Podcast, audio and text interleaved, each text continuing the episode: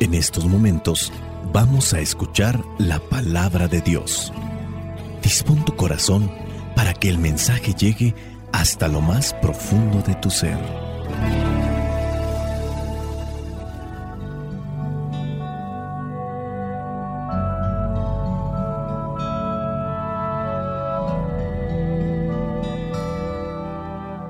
El Evangelio que la iglesia nos presenta para el día de hoy corresponde a Lucas, capítulo 9, versículos del 46 al 50. Dice así, por entonces los discípulos comenzaron a discutir quién de ellos sería el más importante. Jesús al darse cuenta de lo que estaban pensando, tomó un niño, lo puso junto a él y les dijo, el que recibe a este niño en mi nombre, me recibe a mí, y el que me recibe a mí, recibe también al que me envió. Por eso, el más insignificante entre todos ustedes es el más importante. Juan le dijo, Maestro, hemos visto a uno que expulsaba demonios en tu nombre y tratamos de impedírselo, pero no es de los nuestros. Jesús le contestó, no se lo prohíban, porque el que no está contra nosotros está a nuestro favor. Palabra de Dios, te alabamos Señor. Señor Jesucristo,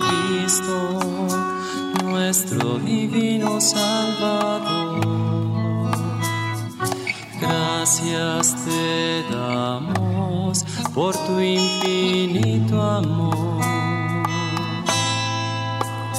te escuchamos en la palabra, te recibimos y adoramos en la Eucaristía, te servimos en los hermanos.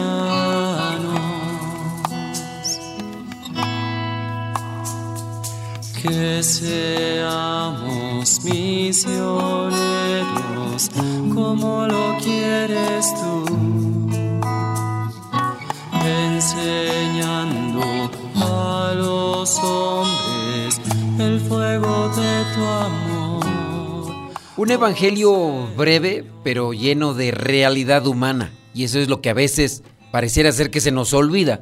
Los discípulos, los apóstoles, personas como nosotros en cierto sentido, quizá buscar cosas materiales, quizá buscar un estatus, buscar un puesto, ante los demás, porque la soberbia nos pega a todos en alguna forma.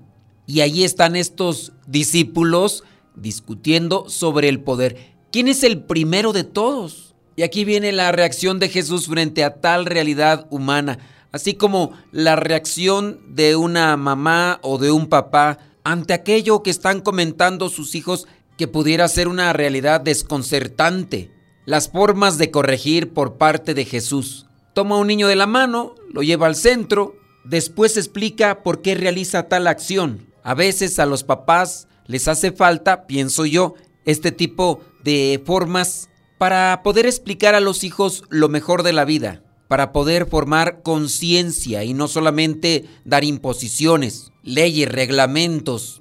Jesucristo, al igual que hace con aquellos fariseos maestros de la ley. En otras partes del Evangelio posa su mirada en los discípulos ahora. Y es que en forma también diferente, pero con el mismo defecto quizá, encontramos también a unos hombres que se están dejando llevar por la soberbia, que se están dejando llevar por la vanagloria, por el ansia de poder. Los fariseos, los maestros de la ley, ya estando en el poder, ahora tienen temor, tienen miedo que alguien más los haga a un lado, los ignore, o como en el caso de Jesús, esté haciendo que más gente le voltee a mirar a él que a ellos. Pero también aquí encontramos a los discípulos buscando cierto tipo de estatus. Esto nos afecta a todos en cierto modo. Pongamos el ejemplo de los hijos. Cuando estamos en la familia, quizá no buscamos la atención de gente que no nos conoce, no buscamos la atención de los vecinos, no buscamos la atención ni siquiera de los primos o de los tíos como tal. Buscamos captar la atención principalmente de los papás. Y a veces se da este tipo de luchas internas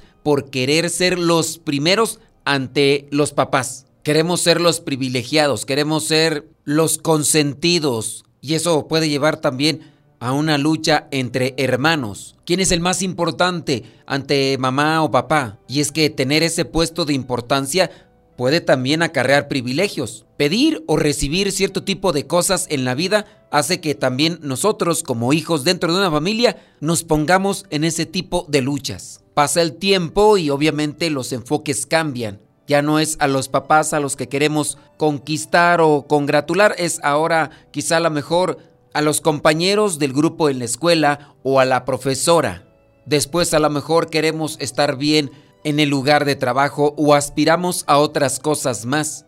De fondo pues se asoma una intención egoísta, querer obtener siempre beneficios de alguna forma materiales, pero también beneficios de poder para controlar u ordenar cierto tipo de cosas a los demás. Jesucristo, sabemos, caminó tres años con estos apóstoles, con estos discípulos, para hacer cambiar una mentalidad quizá contagiada de la sociedad, de la cultura o quizá contagiada por parte de la familia, aquí no podríamos decirlo, pero siempre hay influencias en nuestra vida y algunas pueden ser positivas o en este caso negativas. Jesús quiere cambiar la mentalidad de sus discípulos para que realmente se enfoquen en lo que es más importante y en lo que viene a ser verdaderamente el reino de Dios. En el reino no tiene sentido perder el tiempo en discusiones sobre quién es el más importante, las cuestiones de la superioridad sobre otros, del poder.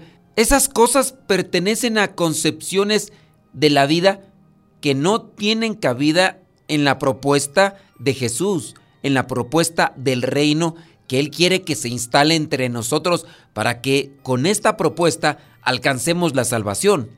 Los importantes en este reino son siempre los débiles, los más pequeños, los que a ojos de muchas personas o a ojos de muchos de nosotros no cuentan, los que no tienen voz, en este caso los niños en el contexto de Jesús.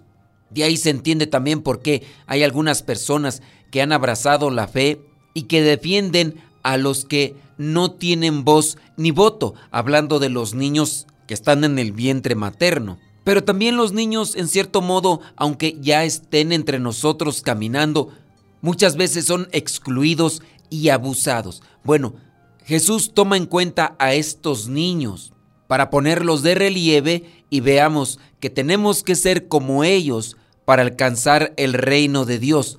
Para Jesús, hacer el bien es el criterio que permite decidir quién está con Él.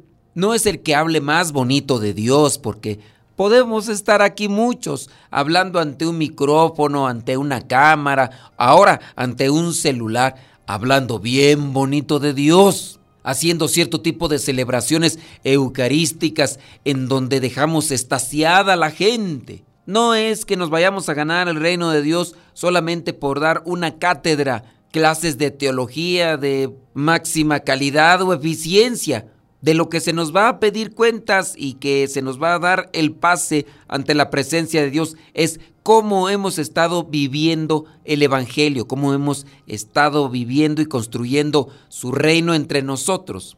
Ahora, teniendo en cuenta la autoridad que se está asumiendo, en el versículo 49 también viene a ser un reflejo. Juan le dice, Maestro, hemos visto a uno que expulsaba demonios en tu nombre. No está con nosotros, pero en tu nombre expulsaba demonios. Si tomamos el contexto de expulsar demonios en nombre de Jesús, quiere decir que ese aprendió de Jesús, aunque no esté en el grupo de los de Jesús, que son solamente doce. Los discípulos entonces aquí se creen con autoridad para impedir a los demás hacer el bien, porque no están con ellos, con los doce. El posicionamiento de Jesús es suficiente para que nos miremos a nosotros mismos, mirar a nuestras comunidades, a nuestras parroquias o diócesis, a nuestros grupos parroquiales que muchas veces están en conflicto. Preguntarnos, ¿tenemos algo que cambiar? Porque muchas veces nos sentimos con autoridad para impedir que otros evangelicen. Aquí no se permite entrar a comunidades religiosas en esta diócesis. Aquí no se permite que estos grupos realicen este tipo de actividad porque eso es exclusivo de los de este grupo o de los de este otro grupo. Y comienzan los impedimentos. Ya ahora hasta pareciera ser que también hay un cierto tipo de monopolio con nosotros los que nos dedicamos a trabajar en las cuestiones virtuales. Una persona por ahí tomó el nombre de un podcast que estaba en otro lado y ni siquiera es el mismo nombre, pero tomó ciertos elementos y ya le están reclamando porque tú no tienes derecho a tomar ese nombre, que aunque no es el otro, pero has tomado algunas frases o expresiones o palabras del otro, entonces tienes que pedirle permiso, mejor no evangelices. Y eso ya viene a ser un monopolio. Querer controlar todo cuando se está haciendo en nombre de Cristo, eso ya no es cristiano. Hemos visto a uno que expulsaba demonios en tu nombre. Si expulsa los demonios en nombre de Jesús, está del lado de Jesús, aunque no esté con nosotros, pero si está anunciando el reino de Dios o ayudando en la construcción del reino de Dios, no tendría por qué impedírsele. Pero así somos nosotros, muchas veces nos apropiamos con ese poder, con ese orgullo, con esa soberbia que traemos por ahí bien metido en nuestro corazón y que en ocasiones no quiere disminuir o no quiere achicarse. Consideremos pues ante los ojos de Dios cuánto hemos dejado crecer nuestro orgullo, nuestra soberbia, y analicemos de qué manera podemos mejor hacer crecer la humildad para que seamos más serviciales y atentos a los más necesitados para no caer en la indiferencia, en la arrogancia, en el orgullo con la que nos pueden caracterizar muchas personas cuando ven que estamos dentro de las cosas de Dios. Espíritu Santo, fuente de luz, ilumínanos. Espíritu Santo, fuente de luz, llénanos de tu amor. La bendición de Dios Todopoderoso, Padre, Hijo y Espíritu Santo, descienda sobre cada uno de ustedes y les acompañe siempre. Soy el Padre Modesto Lule de los misioneros, servidores de la palabra. Vayamos a vivir el Evangelio. Lámpara tu palabra para mis pasos, luz en mi sendero. Lámpara tu palabra para mis pasos, luz en mi sendero. Luz, tu palabra es la luz.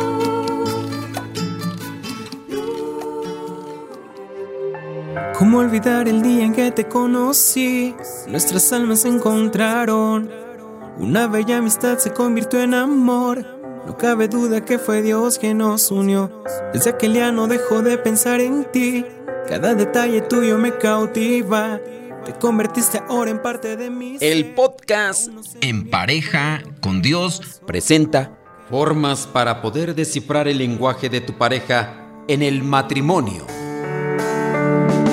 Hoy Dios une nuestras vidas y nos da su bendición. No cabe duda que es inspirador cuando dos personas logran tal conexión que aún sin hablar puedan comunicarse. Ojalá ustedes estén en este proceso, ojalá ustedes también puedan tener a una pareja de referencia que les pueda ayudar a mantenerse en este camino de comunicación para llegar a tener tal conexión que con la mirada se digan muchas cosas sin decir palabras. Queremos compartirte algunos consejos que pueden ayudarte a mejorar una comunicación en el matrimonio, porque no todo, como ya lo hemos mencionado en otros segmentos, no todo se relaciona con palabras. Antes de comenzar con la reflexión, queremos compartir una historia. De esas historias que podrían tener cierto tipo de reflejo en algunos de ustedes como pareja. Dice así, mientras Ana Lucía se preparaba un té, luego de regresar del trabajo, escuchó la puerta. Era muy temprano aún para que Oswaldo, su esposo, regresara a casa. Estoy preparando té, amor. ¿Quieres una taza? Oswaldo acababa de ser despedido del trabajo. Se sentó en el sofá sin decir una sola palabra. Recibió la taza de té de su esposa sin beberla. No podía levantar la mirada. Ana Lucía sospechó de inmediato que algo andaba mal. Se sentó a su lado y mientras lo tomaba de la mano, él dijo, Todo estará bien, cariño. Esperó sentada a su lado por varios minutos y luego la esposa dijo, Si me necesitas, estaré en la habitación. Tómate un tiempo. Es inspirador ver cómo dos personas logran tal conexión que aún sin hablar logran comunicarse. De seguro Oswaldo y Ana Lucía tuvieron una larga conversación luego de este desabrido momento. Las parejas desarrollan muchos códigos y es posible que la historia de Ana Lucía y Oswaldo no te parezca tan reveladora. Quizá dirás, yo también lo hubiera notado. Lo conozco tanto que sé cuando está feliz, enfadado o triste. Pero lo valioso de la comunicación es, además de comprender el mensaje exacto que el otro quiere transmitir, tener la capacidad para reaccionar asertivamente logrando cada vez una mayor conexión emocional con el otro. ¿Te gustaría descifrar el mensaje de tu esposo o esposa? ¿Quieres comprender realmente qué quiere decirte sin que te diga palabras? ¿Le escuchas o tan solo le oyes? Ahora queremos compartir algunos aspectos de la comunicación en la pareja que quizá te convenga conocer. Número uno, la naturaleza masculina y femenina en la comunicación es diferente. Ya hemos dicho esto antes, hombres y mujeres comunicamos de diferente manera el mismo sentimiento. Es una realidad ya comprobada científicamente. Los hombres y las mujeres nos comunicamos, pensamos, sentimos, percibimos, reaccionamos, respondemos, amamos y valoramos en manera diferente. De acuerdo a cierta persona que se ha dedicado a estudiar el comportamiento, dice que para las mujeres la comunicación tiene una importancia fundamental. Los hombres, en tanto, cuando se enfrentan a situaciones de estrés, se concentran en sí mismos, se apartan cada vez más, mientras que las mujeres se sienten más abrumadas e involucradas emocionalmente. En esos momentos, la necesidad de sentirse bien es diferente tanto en los hombres como en las mujeres. Ante un conflicto, un hombre tenderá a refugiarse, como mencionamos, en sí mismo, a evitar a toda costa dar explicaciones o a expresar sus sentimientos. Por eso en el cuento que les acabamos de compartir, la esposa conoce tanto a su esposo que no invade aquella línea que necesita para refugiarse en sí mismo por un momento. Pero hablando de las mujeres, una mujer buscará, en la misma situación, buscará la forma de ser escuchada. Hablar es su mejor manera de liberarse del problema. Si tú que estás casado logras comprender esta diferencia entre hombres y mujeres y luego actúas en consecuencia como la pareja de la historia, tendrás abonado gran parte del trabajo en la comunicación con tu esposo o esposa. Imagínate en otras circunstancias a personas en el mismo cuento que te platicamos. Él llega meditabundo, triste, ensimismado, y la mujer, dentro de la curiosidad, quiere sacarle las cosas a fuerza. No respeta esa línea de pensamiento, no respeta esa línea que corresponde a un momento para descifrar lo que se tiene que hacer. Comienza el reclamo, tú no me quieres decir, tú nunca me compartes, tú siempre te guardas las cosas para ti y no se da ese espacio de proceso. Resumiendo el mensaje que queremos compartir, si tu esposa tiene un problema, escúchala. Ofrécele tu consejo y ayuda incondicional, además de un abrazo y tu compañía. Pero si es tu esposo quien necesita ser escuchado, dale tiempo a solas, no lo presiones. El enfoque psicológico es diferente en esas circunstancias de problemas. Él te buscará cuando se sienta listo para hablar. No le des consejos a menos que te los pida, pero hazle saber que cuenta contigo. Se tiene que conocer la psicología de los hombres y la psicología de las mujeres para poder tener mejor conexión. Con el mal manejo de las emociones, quizá a lo mejor algunas personas ya han tenido resultados no satisfactorios y muy posiblemente el silencio de los hombres no se enfoca solamente a un tiempo, sino a un estado permanente. Y ahí también tendría que analizarse cuál fue la causa para que se diera dicha situación. Ante muchos problemas matrimoniales, muchas personas van al psicólogo y esto a pesar de saber qué deberían de hacer en determinada situación, porque necesitan ser escuchadas, pero auténticamente escuchadas.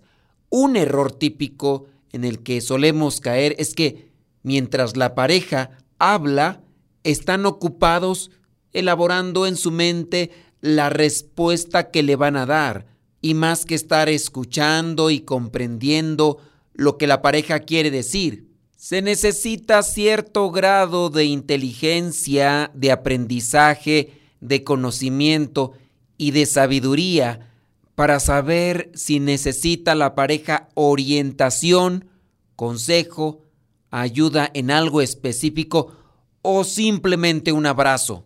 Hay personas que han logrado descifrar eso en sus parejas, pero ha sido un proceso, sobre todo de escucha, de aprender ciertas cuestiones a nivel psicológico, ser sensibles. Cuando se llega a comprender realmente el mensaje, aquella persona puede subir en un cierto tipo de nivel de conocimiento que incluso en cada palabra puede distinguir el sentimiento que transporta y de allí que pueda entender la manera adecuada de responder a la necesidad emocional que siente la pareja.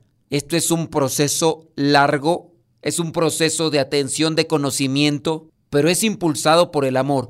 Porque le amas, quieres ayudarle mejor. Porque le amas, te dispones para atenderle en sus diferentes necesidades. La próxima vez que tu esposo o tu esposa quiera comunicarte algo importante, aquieta todas esas voces o todas esas ideas o cosas que pueden estar en tu mente. Si lo logras hacer, has avanzado, has progresado y escucha con atención, deja de pensar qué decir sin que haya terminado de decir tu pareja algo y solo hasta el final, si te es solicitado un consejo u opinión, puedes hablar. En la cuestión psicológica, el reflejo es una técnica utilizada por algunos psicólogos para asegurarnos de que estamos entendiendo lo que el otro nos dice, para asegurarnos que estamos entendiendo el mensaje que transmite el paciente. Cuando hay un espacio oportuno en la conversación, podemos preguntar, por ejemplo, ¿me dices que estabas enfadado o enfadada y triste al mismo tiempo? ¿Dices que no quieres regresar nunca más a ese lugar? Son preguntas para asegurarnos que estamos comprendiendo lo que la otra persona quiere decir o quiere transmitir. De esta manera quedará cada vez más claro para ti lo que el otro quiere decirte y otra cosa, le permitirá al otro escuchar desde una voz externa lo que él o ella ha dicho. Este ejercicio en ocasiones permite al que está diciendo el mensaje reflexionar sobre lo que ha dicho y si es en realidad lo que deseaba transmitir. Por eso se necesita mucha atención. Una de las tareas más difíciles en la pareja es lograr una comunicación asertiva y de calidad. Muchos matrimonios terminan inmediatamente en el divorcio porque nunca fue posible entender al otro o descifrarlo. Todo es malinterpretado, asumido desde un propio sistema de creencias y valores que rayan más en el egoísmo. No es fácil, pero es posible hacer la diferencia y dar un paso adelante, romper el círculo vicioso de la comunicación que no transmite y abrirse a una nueva forma de entender y escuchar a tu pareja. Si se avanza en años dentro del matrimonio, también se debe de avanzar en el conocimiento de la pareja. La oración podrá darte luz y entendimiento, iluminación. Podrá ayudarte para aquietar todo ese mundo que puede estarse desarrollando en tu cabeza. La oración y la reflexión son herramientas que te ayudan a entenderte mejor y entender también a la otra persona. Acércate a los sacramentos como fuente de gracia. Acércate a la oración y a la reflexión para que Dios te siga iluminando. Busquen un consejero espiritual o apéguense a herramientas, puede ser como esta, libros, conferencias, que también puedan ayudarles en su orientación para ser mejores esposos, para ser mejor matrimonio. Porque la santidad sí se puede alcanzar en el matrimonio, pero se tiene que hacer en pareja con Dios. Cada uno con su propia historia, con sus defectos y virtudes, distintos sueños pero mismo ideal, inmensamente amarnos por la eternidad. Desde aquel día no dejo de pensar en ti, cada detalle tuyo me cautiva, te convertiste ahora en parte de mi ser, aún no sé muy bien qué fue lo que pasó, solo sé que yo te